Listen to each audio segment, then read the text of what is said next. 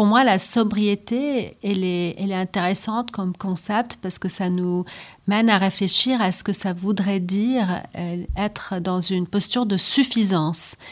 Qu'est-ce qui nous suffit au niveau de la consommation énergétique?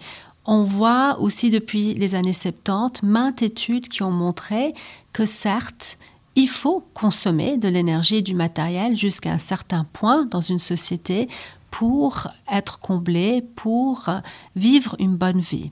Mais au-delà d'un certain point, plus de consommation matérielle énergétique nous amène pas plus de bonheur, de, euh, de bien-être, de satisfaction, etc., etc.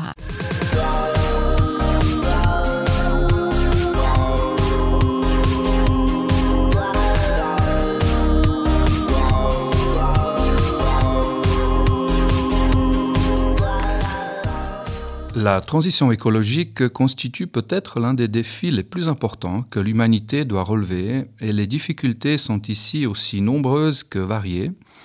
Aujourd'hui, c'est une sociologue que j'ai le plaisir de recevoir pour parler des apports et éclairages que les sciences sociales peuvent nous offrir. Bonjour euh, Marlene Sakian. Bonjour. Marlene Saakian, vous êtes euh, professeur au département de sociologie de la faculté des sciences de la société à l'Université de Genève et vous êtes spécialiste euh, de questions liées à la consommation durable. Pour commencer, j'ai envie de vous demander tout simplement qu'est-ce que c'est la transition écologique ou la transition énergétique et pourquoi c'est important pour euh, les sciences sociales? Merci pour cette opportunité de parler de, ces thématiques qui me, qui me sont chères. Alors effectivement, quand on parle d'une transition, ça présume qu'on doit aller d'un état à un autre, qu'on a une vision, qu'on a une certaine idée de vers quoi devrait orienter, s'orienter notre société. Et ça montre aussi qu'il y a une certaine conscience maintenant autour des enjeux planétaires, de la crise climatique, peut-être aussi de la crise euh, de perte de biodiversité. Euh, donc depuis en tout cas les années 70, 80, les scientifiques nous, nous rendent attentifs au fait que nos activités économiques dépendent de, ressources fossiles et qu'on brûle ces ressources fossiles pour, euh, pour euh, déplacer les choses, pour manger, pour organiser nos sociétés et on les fait d'une manière qui n'est pas durable dans le sens où on émet beaucoup trop de CO2 dans l'atmosphère et on contribue donc à effectivement un changement climatique. Et donc il y a cette conscience et donc une transition qui va s'inscrire dans euh, différents plans, différentes stratégies qui sont aussi des, imaginaires de où on voudrait orienter notre société, que ce soit le plan climat ou stratégie énergétique du canton de Genève ou la stratégie énergétique de la Suisse, qui euh, évoque quand même un, objectif assez ambitieux de réduire les émissions, nettes de gaz à effet de serre à zéro d'ici 2050 et qui reflète aussi une stratégie énergétique euh, européenne. Maintenant, quel est le rôle des sciences sociales et humaines là-dedans? C'est une excellente question. Moi, je travaille depuis euh, nombre d'années sur cette idée de consommation durable. Et j'ai commencé à travailler sur la consommation à une période où les enjeux de la durabilité étaient plutôt orientés vers les industries, vers les systèmes de production. Donc on essayait de, produire, de, distribuer des biens et des services d'une manière plus efficace, plus durable. Et donc il y avait, il y a énormément d'ingénieurs qui travaillent euh, de, ce côté-là, on va dire, où des, euh, ça s'orientait vraiment plus vers les systèmes de production. Et donc, il y a une dizaine, quinzaine d'années, un certain nombre de chercheurs, de chercheuses se sont posé la question, et si on pensait aussi à la consommation, donc le rôle des, ménages, des collectifs dans cette transition énergétique? Et je pense qu'aujourd'hui, on va le voir très clairement, on est dans une transition écologique ou une transition énergétique, si on veut, mais ça va être fondamentalement une question sociale, une question de comment cette transition sera le plus juste possible et entraînera le moins d'inégalités possible. Donc je pense à la fois pour comprendre comment et pourquoi les choses euh, se font d'une certaine manière, donc pas seulement de mesurer des impacts, mais de comprendre le comment et le pourquoi, et ensuite pour orienter vers des idées qui sont socialement justes, on a toute notre place dans euh, les sciences sociales et humaines. Mhm, donc il y a bien cette notion de, justice et puis concrètement une approche sociologique de la question de la consommation énergétique. À quoi est-ce que cela ressemble? Absolument. Donc la, consommation pendant très longtemps a été dominée par certains paradigmes qui, présupposent que finalement on consomme parce qu'on est des acteurs ou des actrices rationnelles. On va faire le bon choix. Et si on ne fait pas le bon choix, eh bien on peut être euh, avec un coup de coude ou des approches nudge orientées vers des meilleures manières de, de faire. C'est à mon sens une manière assez euh, réductionniste de comprendre ce que c'est la consommation et la sociologie d'ailleurs a une longue histoire de, de, s'intéresser à cette thématique. On peut parler de Thornstein Veblen qui déjà à la fin du 19e siècle aux États-Unis va regarder une certaine classe des élites, une classe des, loisirs qui euh, montrent leur, euh, leur puissance pécuniaire, tout simplement leur puissance en termes de, de capital financier, soit en dépensant de l'argent euh, sur les loisirs pour montrer qu'ils ont du temps libre, soit en dépensant leur argent sur des objets de, consommation qui servent à montrer leur statut social aux autres. Et donc, si on comprend la consommation dans cette perspective-là, on voit très bien que, par exemple, taxer euh, euh, les riches pour leur jet privé n'a pas de sens, car c'est sûrement c'est le but des personnes qui prennent des jets privés de pouvoir montrer qu'ils ont le pouvoir financier pour ce faire. Euh, et donc, je pense que des, approches sociologiques à la consommation, que ça, soit la consommation comme marqueur de statut social, que ça soit de comprendre comment des objets sont codifiés pour être des, symboles qui communiquent entre eux, qui, qu'on s'approprie pour aussi dire quelque chose sur nos identités, euh, ou même de comprendre comment les systèmes de production ont un pouvoir sur la manière dont on consomme. Donc là, on parle des théories euh, d'Adorno, par exemple, qui montrent qu'il y a une véritable industrie culturelle qui passe par le biais des, des, euh, publicités, par exemple, des affiches qu'on voit en ville, qui nous incitent de consommer d'une manière plus qu'une autre. Donc pour, euh, pour, toutes ces raisons, je pense que la, sociologie a vraiment un, regard sur ce qui est la consommation qui est tout à fait intéressante et pertinente. Mhm. Alors, vous parlez de ces autres incitations. Hein, vous dites, par vous, vous dites euh, voilà, euh, il ne faut pas, enfin, il ne sert à rien de taxer les, les, riches pour leur jet privé. Ça ne fera que les encourager finalement à, montrer encore plus leur pouvoir d'achat. alors quel, genre d'autres incitations on peut avoir, par exemple pour cet exemple-là ou pour, ou pour d'autres? Bah, c'est une grande question. Je pense qu'il y a plusieurs outils qui, peuvent être déployés pour nous aider dans cette transition énergétique. Ce qui m'importe le plus dans tout ça, c'est de ne pas surindividualiser la responsabilité écologique. Ça fait quand même quelques décennies qu'on qu essaie d'expliquer aux gens à titre individuel qu'il faut recycler, euh, aujourd'hui qu'il faut passer en, voiture électrique, etc., etc. Ces genres d'injonctions, finalement, prennent pas en compte la diversité des personnes qui ont peut-être pas toujours les moyens en termes financiers, mais aussi en termes de temps, de s'engager dans ces actes dits de consommation durable.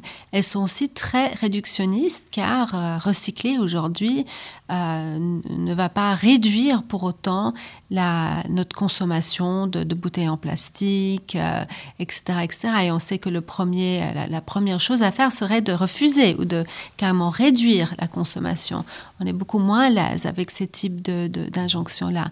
Mais revenons à euh, ce, qui peut, ce qui me semble être... Euh, plus pertinente. Si on ne surindividualise pas la responsabilité, bah, la responsabilité, elle devrait être où? Elle doit être au niveau des collectifs. On devrait dans un système de consommation durable par défaut, parce qu'on s'est organisé au niveau des collectivités pour que euh, les gens vivent pas dans des passoires énergétiques, que le, parc immobilier genevois, par exemple, soit correct et permette à tout un chacun de vivre confortablement sans consommer euh, euh, de, l'énergie excessivement.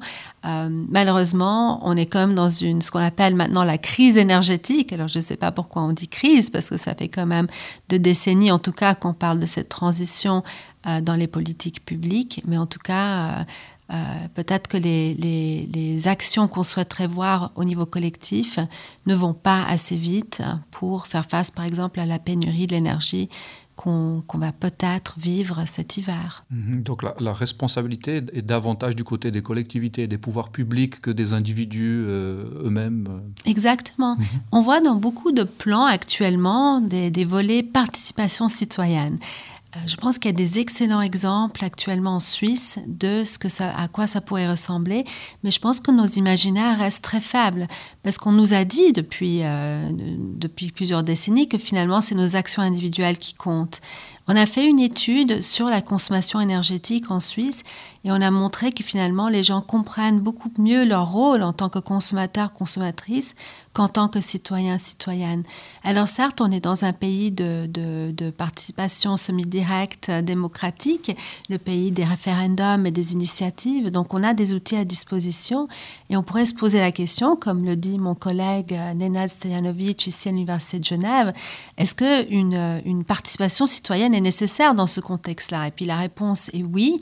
Et il faut qu'on amène des, nouveaux imaginaires là autour. Donc, dans le cas de Nénad, il a organisé un forum citoyen à Genève qui était représentatif de la population genevoise et qui a délibéré sur euh, un des, sujets sur lesquels on devait voter en octobre passé. Et moi, de mon côté, j'ai un projet dialogue qui cherche au niveau des, collectifs de réunir des citoyens qui, euh, au courant de cet automne, vont assister à une série d'ateliers qu'on co-organise avec des collectifs citoyens dans ces communes. On sera à Collonges-Bellerive, à Choulet, à Meignier et à Vendœuvre. Et on va travailler ensemble pour aboutir en janvier à une liste d'actions et d'initiatives dans la transition énergétique qu'on imagine pour et par euh, des collectifs citoyens. Mm-hmm. Vous êtes aussi dans, vos projets de recherche et dans les questionnements que, vous menez un, peu euh, championne de ce qu'on pourrait appeler la sobriété énergétique. Quelle est euh, exactement cette notion de sobriété? Qu'est-ce que l'on entend par là? Et puis quel est le rôle des ménages du coup dans la transition? Merci pour cette question. Ça fait plusieurs années que je travaille sur la sobriété et, je me souviens d'une époque où euh, c'était très difficile de même en discuter. Pour beaucoup de personnes, c'était pas un sujet de recherche euh, et encore moins un sujet de politique publique. Et maintenant, on commence à voir ce terme émerger. Euh, j'aimerais peut-être dans un deuxième temps revenir sur la crise énergétique pour parler d'une sobriété qui est subie et non pas choisie. Mais revenons un peu à, cette, à la période, disons, de, euh, une période où on ne serait pas face à cette crise. Pour moi, la sobriété, elle est, elle est intéressante comme concept parce que ça nous mène à réfléchir à ce que ça voudrait dire euh, être dans une posture de suffisance. Qu'est-ce qui nous suffit au niveau de la consommation énergétique?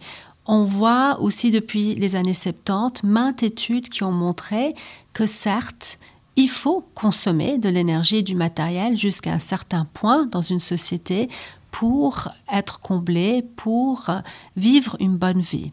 Mais au-delà d'un certain point, plus de consommation matérielle énergétique nous amène pas plus de bonheur, de, euh, de bien-être, de satisfaction, etc. etc. Donc c'est quoi le point, ce point de, de, basculement? Euh, C'est une bonne question, mais en tout cas je pense que ça nous mène à réfléchir à ce qui nous suffit et est-ce qu'on peut euh, vivre mieux avec moins? donc la question reste ouverte. Pour y répondre, j'ai un autre projet de recherche qui est vraiment axé sur cette notion de bien-être humain et de, futur et comment on imagine le futur euh, dans une transition énergétique. Et on travaille avec des citoyens. On a déjà vu une centaine de personnes sur Genève qui ont participé. Alors effectivement, c'est souvent des gens qui sont intéressés par la transition énergétique, qui sont recrutés et qui viennent à ce type d'échanges. Euh, mais on a quand même orienté l'échange autour de la notion du bien-être parce qu'il nous semblait que le bien-être ou le bien-vivre est une manière plus attirante de parler de cette transition énergétique, peut-être une meilleure porte d'entrée. Et ce qu'on a fait à ces, à ces, euh, à ces événements, à ces ateliers, si on veut, participatifs, citoyennes, c'était de montrer des bandes dessinées qui représentent des gens qui vivent à Genève en 2035 dans cette transition énergétique Alors qu'est-ce qu'on a fait? On a pris des scénarios énergétiques qui existent, mais quand on les lit, sont très distants de comment nous on imagine nos vies au quotidien. Donc par exemple, on va nous dire que certes, on va investir dans des énergies renouvelables, certes, on aura plus d'efficacité euh, technologique, mais tout ça, ça veut dire quoi pour quelqu'un qui euh, amène ses enfants à l'école, euh, qui prépare à manger, etc., etc. Donc moi, j'ai toujours cette perspective de consommateur, consommatrice. Qu'est-ce que ça représente cette transition? Donc on a pris ces scénarios puis on les a interprétés dans cinq personnages qui vivent dans le futur à Genève. Et en lisant ces personnages, certes, ils sont dans la transition énergétique, il y a un grand part d'efficacité énergétique qui s'intègre, il y a des énergies renouvelables, les gens ont des panneaux solaires sur leur toit, etc. Mais ils sont aussi dans une posture de sobriété, ils consomment un peu moins. Par exemple, ils vont consommer moins de viande. On n'exclut pas entièrement la viande dans ces scénarios, mais euh, certainement on réduit euh, la consommation d'une manière significative. La viande devient ou redevient quelque chose pour marquer un moment festif et n'est pas euh, quelque chose qu'on consomme au quotidien. On a, on a, réussi à changer les habitudes là autour. Mais dans ces personnages, il y, a, à la fois une certaine utopie et une certaine dystopie. Et on pensait que c'était intéressant de discuter de ces tensions. Une autre chose qu'on a fait, en élaborant ces personnages qui sont disponibles euh, sur un site web de l'université pour tout un chacun. D'ailleurs, on vous invite vraiment à les, à les utiliser. Euh, ce qu'on essaye de faire aussi dans ces personnages, c'est de montrer que les décisions qui se feront en 2035 ne seront pas à titre individuel les systèmes, les structures auront changé. C'est ce que je disais tout à l'heure. Les gens seront entraînés dans des modes de vie plus durables, pas par des choix individuels, mais parce que on a changé notre, la, manière d'organiser nos villes pour un déplacement euh, qui est moins gourmande en énergie fossile. On a euh, euh, le bâti à Genève, et je sais qu'il y a des plans au niveau cantonal pour ce faire, pour investir massivement pour qu'il n'y ait plus des passoires énergétiques. Donc on montre aussi des changements collectifs qui ont été effectués. Mais donc pour revenir à cette question de sobriété, ce qui est essentiel pour nous dans ce projet-là, c'est d'avoir un débat sur la transition énergétique qui n'est pas focalisé uniquement sur le coût économique d'un côté ou l'efficience l'efficience technique d'une telle transition. On dit très clairement, on met ces discussions-là de côté. Nous, ce qu'on veut entretenir comme débat, c'est cette transition énergétique-là qui est représentée par ces personnages. Est-ce que oui ou non, elle représente le bien vivre? Mm-hmm. Et est-ce que ce bien vivre en vaut la peine? Et le bien vivre, pour nous, c'est, euh, là on puise sur des, chercheurs, des philosophes qui travaillent, bon, on peut dire que depuis le temps d'Aristote jusqu'aujourd'hui, on travaille sur cette question, c'est quoi le bien vivre? Euh, Nous, dans notre groupe de recherche, on travaille sur les besoins humains. Euh, donc Orlane Moina, qui est une chercheuse dans mon équipe, est une experte de l'approche Max mais il y a d'autres approches. Et les besoins humains, c'est des choses comme participer dans la société. Donc déjà, on voit le plus-value de ces instances de participation, euh, mais aussi se sentir protégé, avoir sa voix, euh, toute une série de choses qu'on ne discute pas régulièrement. Mmh. Quand on demande aux gens c'est quoi le bien vivre, peut-être qu'ils vont dire bah, c'est avoir un écran plat et un 4x4, je schématise un petit peu. Mais si on leur demande non, mais en fait le bien vivre, nous on parle de se sentir protégé, avoir sa voix, etc., etc. Et là les gens commencent à comprendre qu'il faut distinguer le but des moyens. Et c'est ça qui devient très important et intéressant pour moi sur les enjeux de la durabilité, c'est qu'on pourrait tous être d'accord sur un but, le bien vivre, et ensuite trouver des moyens pour atteindre ce bien-être pour le plus de monde possible avec moins de ressources en énergie fossile, par exemple. Mm-hmm. Euh, oui, effectivement, depuis Aristote, il y a cette distinction entre le moyen et le but euh, final que l'on veut atteindre. En ce qui concerne la consommation, on, arrive assez facilement à la quantifier. En ce qui concerne les moyens, on arrive probablement aussi à, avoir des études quantitatives ou à quantifier. En ce qui concerne le but final, appelons ça le bonheur peut-être, euh, c'est beaucoup plus difficile. Euh, comment est-ce que vous faites le lien entre le quantifiable et le, et le purement subjectif Est-ce qu'on peut le dire comme ça Ou est-ce qu'il y a une objectivité quantifiable que dans vos projets, vous, arrivez à articuler euh, de cette façon-là? C'est des questions assez philosophiques, mais je, pense que j'arrive à y répondre. En tout cas, on a, écarté la notion de bonheur comme un indicateur du bien-être durable. Ça ne veut pas dire qu'on n'est pas intéressé par euh, les émotions et le rôle des émotions dans tout changement social. Mais le bonheur pour nous est trop compliqué et trop subjectif comme but, car finalement on peut vivre dans une société qui donne euh, toute une série de, services euh, par le collectif, que ce soit l'éducation, la santé, etc., etc. Et on peut quand même avoir des gens qui sont malheureux et qui ont peut-être le droit d'être malheureux ou qui seront malheureux parfois et pas toujours heureux non plus. Donc on a, on a écarté la notion de bonheur pour ces raisons-là, parce qu'on ne peut pas organiser une société vers le but du bonheur pour tous. Maintenant, il y a des approches qu'on appelle hédémoniques qui sont soit euh, qui visent soit les, les, les, capabilities, les capacités de tout un chacun, ou les besoins humains, ou un mix entre les deux. Et là, on peut très bien avoir des indicateurs assez objectifs. D'ailleurs, on voit ces indicateurs dans ce que Kate Raworth appelle le donut economics, un paradigme que je trouve tout à fait intéressant une nouvelle manière de penser à ce que c'est le bien-être dans nos sociétés, ce que ce serait une société prospère, eh bien, pour Kate Raworth et cette donut, et j'incite tout le monde à aller euh, euh, de suite, si vous n'êtes pas déjà familier avec cette donut economics, d'aller voir ces TED Talks où il y a énormément de matière maintenant sur euh, les, réseaux pour, nous, pour informer tout un chacun. Mais en tout cas, dans cette approche-là, il y a un fondement social qu'il faut atteindre mais ce qui est tout à fait intéressant, c'est qu'elle met ses fondements sociaux en rapport avec ce qu'on appelle les limites planétaires. Les limites planétaires qui sont maintenant un paradigme assez reconnu et utilisé euh, sur les enjeux environnementaux qui montrent par exemple qu'on dépasse gentiment les limites planétaires pour les émissions carbone, sans parler des cycles de, euh, euh, nitrite, nitrogen, je crois, nitrite, et aussi à la biodiversité. Donc, assez visuellement, on peut voir qu'on a dépassé certaines limites planétaires qui nous mettent dans la zone rouge de ce qui est euh, un, zone euh, euh, safe. Comment on dit safe déjà en français de d'être protégé. Protégé, exactement. Donc, elle a mis en rapport l'idée d'être protégé au, terme écologique avec l'idée d'une certaine équité sociale, car il faut arriver à atteindre des fondements sociaux sans dépasser des limites planétaires. Et donc, on a plein d'indicateurs pour, les, fondements sociaux, que ce soit euh, les, degrés de démocratie dans un pays, que ce soit l'accès à la santé, l'accès à une énergie propre.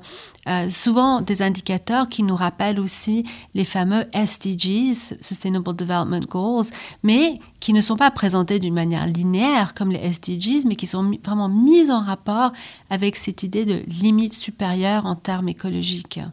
Donc oui, on peut quantifier ça d'une manière assez objective. Maintenant, je pense que les sciences sociales et humaines ont aussi euh, une posture, ils peuvent avoir une posture critique vis-à-vis -vis, euh, ces indicateurs-là.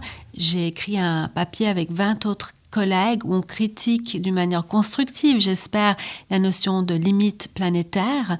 Euh, quelque part, qui décide de quels sont les indicateurs, euh, euh, comment est-ce qu'un processus est mis en place pour répondre aux enjeux de ces limites planétaires. C'est vraiment des questions qui nous, qui nous occupent et qui nous, qui nous préoccupent, mais en tout cas, de montrer que les enjeux sociaux et écologiques sont étroitement liés, que des collègues qui travaillent même dans notre faculté sur des, enjeux de, de, de, la transition au niveau du, monde du travail, de la réinsertion sociale, sur les enjeux de la santé humaine, etc., qu'on puisse se mettre ensemble et parler de, des enjeux à la fois écologiques et sociaux, je trouve ça tout à fait intéressant. Mm-hmm. Pour, pour, venir encore euh, en lien avec cela, à cette notion, alors non pas de bonheur, mais plutôt de bien-être ou de bien vivre, qui est une notion euh, individuelle, personnelle, euh, en contraste avec ce que vous disiez tout à l'heure, à savoir que c'est plutôt au niveau des pouvoirs publics ou des collectivités que l'on doit principalement agir pour créer une structure vertueuse.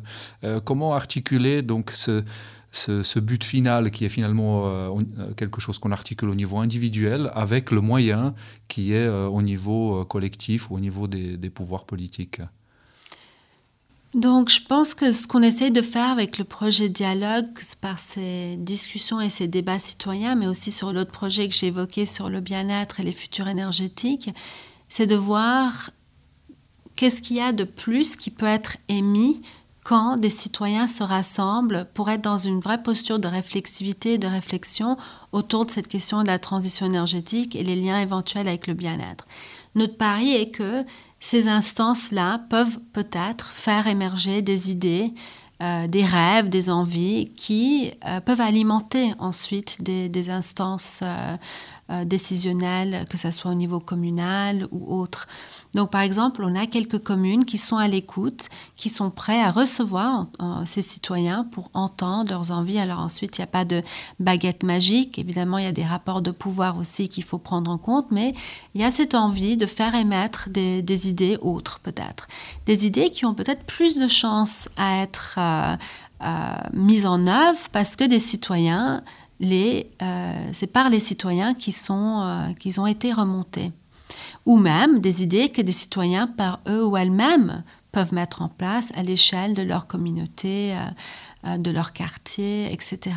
Après, dans la participation citoyenne, on sait que c'est pas tout rose. Il y a instrumentalisation, il y a, il y a plein de, d'effets pervers possibles. on est très attentif à ça.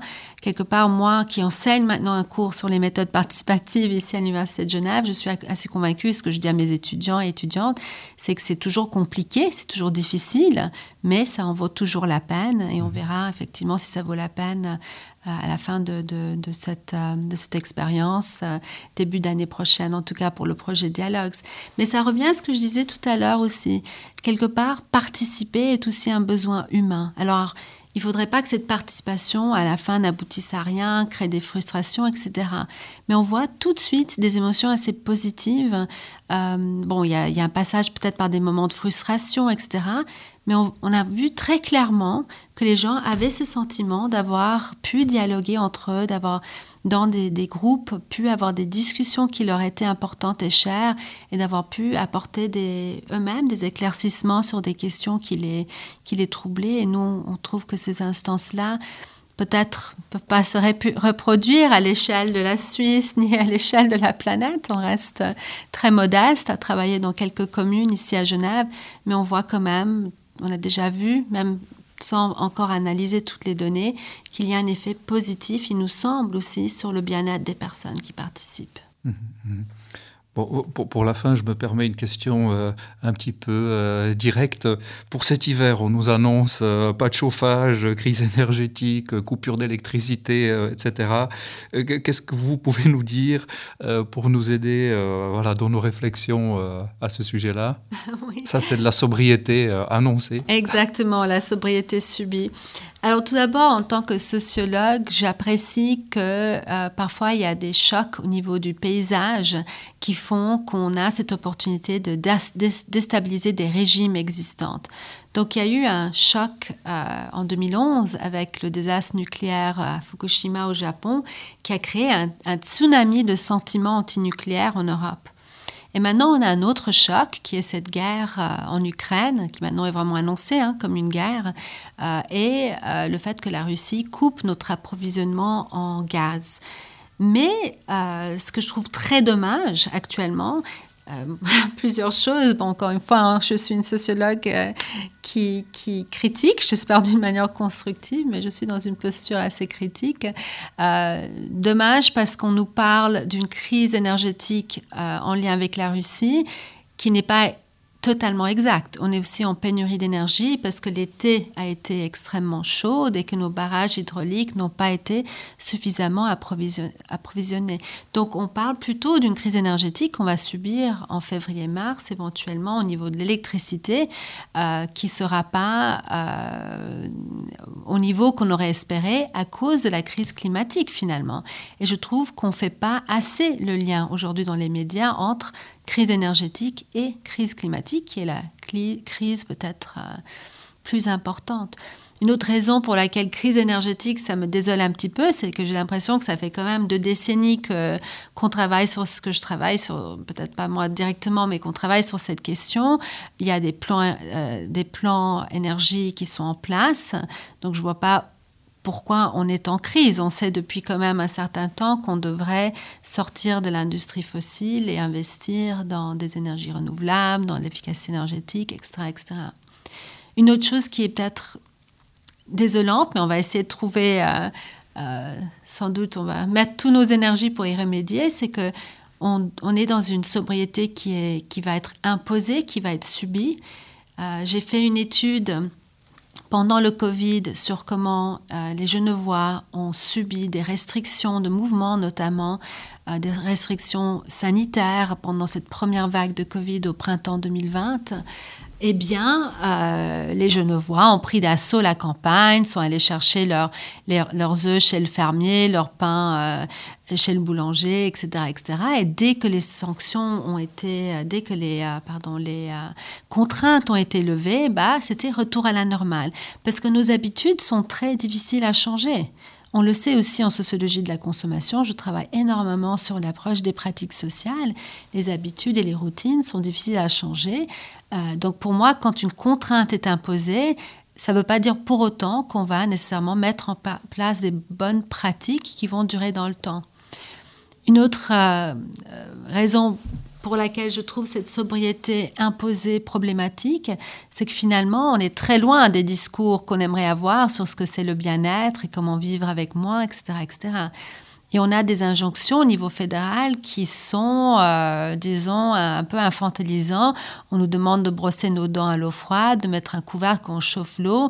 Il y a toute une série de, de euh, recommandations pour les ménages qui pour moi ne donne pas des objectifs clairs sur les buts qu'on doit atteindre, sur où sont les acteurs les plus importants et où serait la responsabilité principale.